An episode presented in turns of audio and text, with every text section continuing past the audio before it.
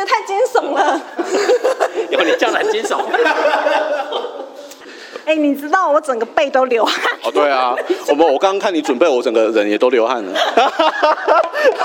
OK，今天今天的快乐帮你穿本本，中午十一点到一点，给你再多一点。蜜雪儿哈，蜜雪儿，蜜雪儿好，蜜雪儿，蜜雪蜜雪儿好，街头巷尾，给头好味，好棒棒。咱个电台台中广播一空空点起街头巷尾哇，是咪需要当中到加班时间了。这一次特别来到南投国信乡的新丰农场，我们来体验这一个稻米的一个制作的过程，这样子哈。好，现场呢是我们黄国峰，也是第二代，就是接手爸爸的一个工作，回到自己的家乡来帮忙哎。啊，其实我们当初，我当初是被我爸骗回来的啦。哈，他用什么样的理由可以把你骗回来？你知道有些人骗不动的哦。其实当初我爸其实对农业很有兴趣，他一直想他的下一代都可以从事农业这个工作。那当初因为我念电子科系嘛，所以想说，哎，那去外面上班一阵子再说。那其实后来有被我爸爸说服，就是觉得，哎，其实农业其实你好好做的话，其实农业它也是永永续经营的一个根啊。一个事业，那我们想说趁年轻回来试试看，那加上我们这边好山好水嘛，哈，所以其实种出来的好米，我们也希望可以推广给大家。哎，所以我们这边呢是冷泉米，这个名字冷泉这个名字是代表我们这边的水是纯净无污染，而且冷冽又清澈的一个代表了。啊，因为我们的水是从河湾山东风经由惠顺林场流出来，那所以我们的北港溪的水其实它是终点不断的，而且我们的水质很好。环境也很好，所以其实我们的米算是很优质的一个米，这样子。那一般米的采收是在什么时候？二月底三月初会种第一期，那加上四个月的种植期间，所以我们大概是七月初的时候会收割。啊，七月收割好热哦。对，那所以在经过两个礼拜的整理，所以大概是七月底八月初再插第二次。嗯，所以大概是十一月底十二月初。其实有时候。我刚回来的时候，把农业想得很简单，嗯，实际下去做，我才知道说，哇，真的农业是非常不简单。我非常印象深刻，是我回来第一天，跟着老农民去田里面晒了半天的太阳，结果回去两天，不是两天爬不起来，因为中暑。所以其实你的身体还好。对对对。所以其实我后来发现，哎，其实农业其实它是一个学问很大的行业。其实一边做，包含我回来大概八年了。你要我说真的对农业很了解，我也不敢保证说我真的是很厉害一个专家。嗯，其实我觉得要只要你肯做肯学，其实遇到问题，大家互相讨论，其实那都是一个经验的传承。对我们当初选择稻米，它其实经济价值、获利率不是很高，所以我们才想说，其实借由这个生产的过程，我们再慢慢的去衍生很多其他农产品出来。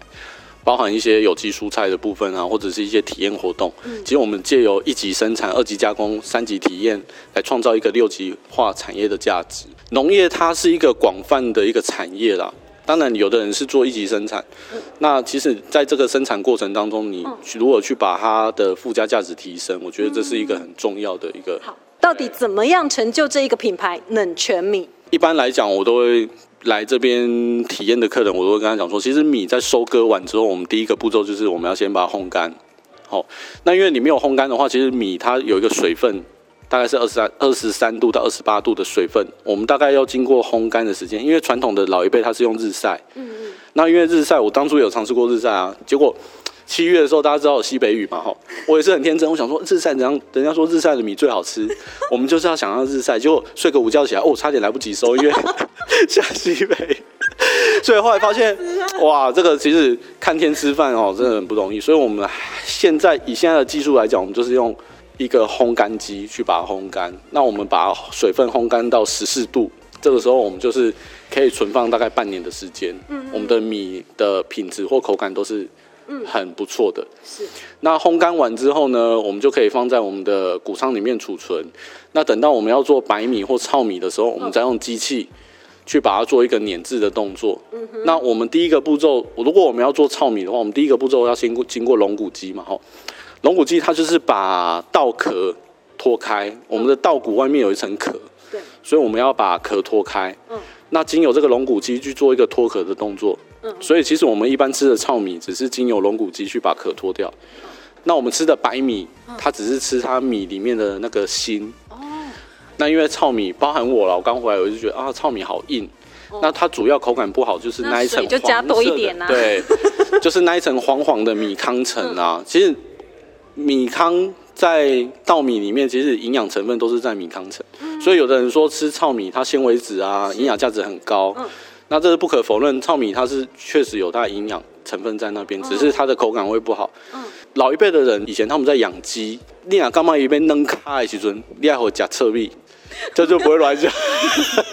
我只是有一个画回话面，鸡软鸡软就是他们会说鸡会站不起来啦，就是扔卡啦，老一辈的讲，哎，给俺扔卡啊，咱就爱回夹侧壁。老一辈的人以前他们在养鸡，你啊干嘛一边扔卡的时阵，你还会夹侧米，这就不会乱讲。我只 有一个画面，鸡软鸡软就是他们会说鸡会站不起来啦，就是扔卡啦，老一辈就讲，哎，给俺扔卡啊，咱就爱互伊食侧米。好，糙米、白米，然后它还会经过一些挑选，对，刚刚说糙米完，我们要把外面那一层磨掉嘛，吼，嗯所以我们会经过精米机嗯去把米糠层磨掉之后，是。就是白米了。哦，那一般来讲，以前阿公那个年代，他只做到这个步骤，所以以前阿公他在吃米的时候，嗯。假个吹气登起就是因为嘎就就它。可是因为现在我们会经过一个选石机，就是把石头剔除的一个动作，所以米粒它经过那边，它会用比重原理的方式去把米跟石头分开，所以现在的米包装米，或是你去米店嗯买的米，它不会有石头。它全部就是米呀、我就是没有买过石头，所以你刚才讲这一段，我觉得有点惊讶。对对对，可是因为现在不可能啊，现在你卖有米有石头的米给客人会被克数啊。嗯，对，所以其实它是经过机器去把它做分开。那其实它的比例没有很高啦。嗯我们在收割的时候，多少稻谷里面会掺杂一些石头在里面。所以我们就是经过选时机去把石头挑出啊。我们现在吃看到的米粒啊，它每一颗都是一样颜色的。可是当我们米粒在收割、在碾制的时候，它里面一定会有黑点、红米或是不一样颜色的米。为什么会有不一样颜色的米？米粒它在生长过程中，它会有一些病虫害的影响。哦所以其实现在的良子米啊，它都是经过挑选的动作，所以我们的米现在都很漂亮。是哎，像冷泉米吃起来的口感，它是属于哪一种米啊？就是嗯，像我们这边在种就是台根九号，台根九号。那台根九号它的品种嗯，其实就是比较软、比较 Q，啊，就是它是算早期嗯，台湾改良厂它研发的一个品种之一。那我们的米呢，除了经过挑选之外呢，我们还会最后一个步骤，我会经过抛光。抛光的意思就是让它看起来更漂亮。哦对，早期的米摸起来都会糊糊、刷刷呢哦，可是现在的米它会哎、很光滑、很晶莹剔透。新鲜的米买回家之后要怎么样放置啊？就是一般来讲，我会建议我，让冰冰修啊。哎，其实我会建议客人就是买回去打开之后，嗯你就放在冷藏。但是除非你是用量很大，你每天都有煮，你就是放在米瓮里面没关系，因为它其实米它如果跟空气接触，它会随着空气湿度的影响，它会影响它的那个蛋白质的结构，所以其实蓝光古币卡伯加就是因为它的米放在空气中太久了，它的里面的那个已经变异去了，所以它的口感会不好。所以新鲜的米都很好吃。一般来讲，我们会建议客人打开，如果你要放很久，就是放在冷藏、放冰箱。一包米可以放多久？我们是建议客人半年，半年就是要把那一包可是超吃完。过半年，它还是可以吃啊，就是口感的问题而已。阿，卡苏公哪哪些有需要这个新丰农场的冷泉米啊？我们这边的包装它是有分哎，我们有一公斤跟三公斤。我们在推广的时候，我们都会跟客人讲说，你如果小量买，你就是买三公斤五包，我就帮你寄。嗯，对。那如果大量的话，就是三公斤八包，或是一公斤二十四包，我就帮你寄这样子。理论上还是尽量不要超过半年，因为半年之后下一期的米就出来。我会建议客人都是用，当季当新鲜的米啊 OK，所以我其实会规定半年吃完是，我会希望客人都是这样大家都有听明白了哈。新丰农场的黄国峰先生规定大家米就是 半年内把它吃完对，冷泉米嘛对啊。全米。上古水，厝边隔壁拢爱听街头巷尾。中午十一点到一点，我是美秀，让你听得再上。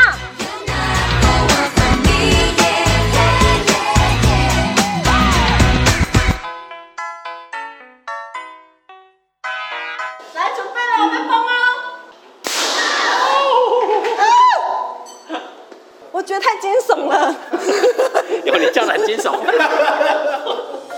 这一次呢，我们要体验的是蹦逼汤。刚才听到那个非常震撼的一声，只是转那一下两三秒的时间，可是我那个障碍跨不过去，哎，对，所以就是让客人体验那个感觉而。且当 B 胖这样出来的那一瞬间呢、我真的有被炸到，对对对，有对有被炸到一两粒这样子，对对对对对这还好。安全的啊，这一位呢是我们新丰农场的号称国庆金城武嘛。OK，好，黄国峰，来，国峰，我们刚刚炸好了这个 B 汤啊，白白的、长长的、大力的，所以一开始我们是把白米放进去嘛，吼、嗯那经过十分钟的时间，其实它加热之后，压力到我们指定的压力之后，嗯我们就请客人做一个爆开的动作。好玩就是好玩在这一瞬间啊，其实那个声音是很震撼的。对那爆出来的米香呢，我们等下就是要跟我们的糖水做混合。哎，你知道我整个背都流汗。哦，对啊，我们我刚刚看你准备，我整个人也都流汗了。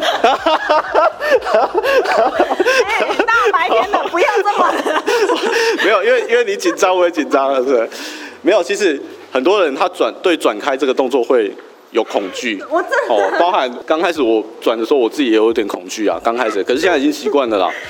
我们就是想说好，借由这个体验去让客人有一个感觉，这样子对米食有一个感觉。所以我们现场就要自己来做那个米汤，好。对对对对。OK，那我们现在就是把我们爆出来的米香，白米的米香，嗯那我们等一下就是称重，称大概八百公克左右。好。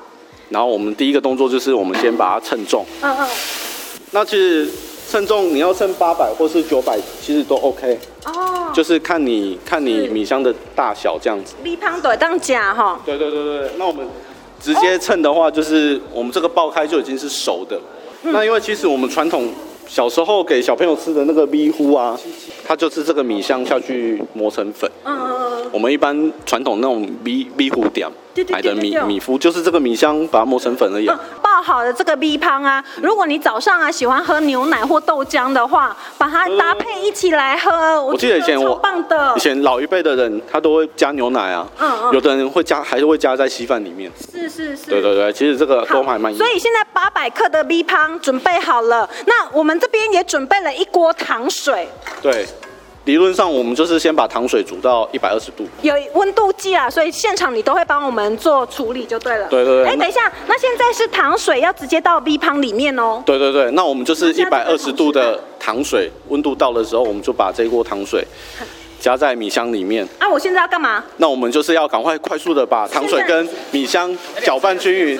那因为我这一锅糖水是配一锅米香，所以是等一下它的米香嗯搅拌均匀之后呢，我们再把它倒到模具里面做压平的动作哎。，这个动作这个步骤我很会，因为我最会瞎搅和了。哦，真的哦，哦我还以为你平常都有在做米香。你 你是不是误会我了？原来你你也会被加到。哎、我发现呢、因为时间的关系，所以现在糖啊开始变硬了哈。对，那因为其实糖它刚我们煮到一百二十度的时候，它现在没有再加热，所以它会慢慢冷却掉。所以我都建议客人，他其实搅拌的动作，你大概在三十秒之内就要完成，哎要不然它会变越来越硬。等到你倒到模具的里面的时候就。很需要就是手臂有力量的男士来帮忙一下。对对对对对对对借由这个体验，我们大概是五个人一组，那下去做，那每个人就是分工下去做。哦所以八百公克就可以成就这么一大锅哎。那你如果觉得搅拌均匀了，好谁啊？对，那我们就是把这个米香呢，把它倒到模具里面，好，去把它压平。会附上这个滚轮，要把它压平，然后我们也要自己把它滚平吗？对，等一下我们就是先把它稍微的压平之后，哦然后再用滚轮去把它做一个整平的动作是。那在整平的过程中，它就会慢慢的变硬。那它在模具里面变硬之后，等一下我们就是放凉，就可以开始把它切成一块一块的米香这样子。啊，如果有的客人比较动作比较慢，所以他还没有在到压平的动作，它就已经变硬。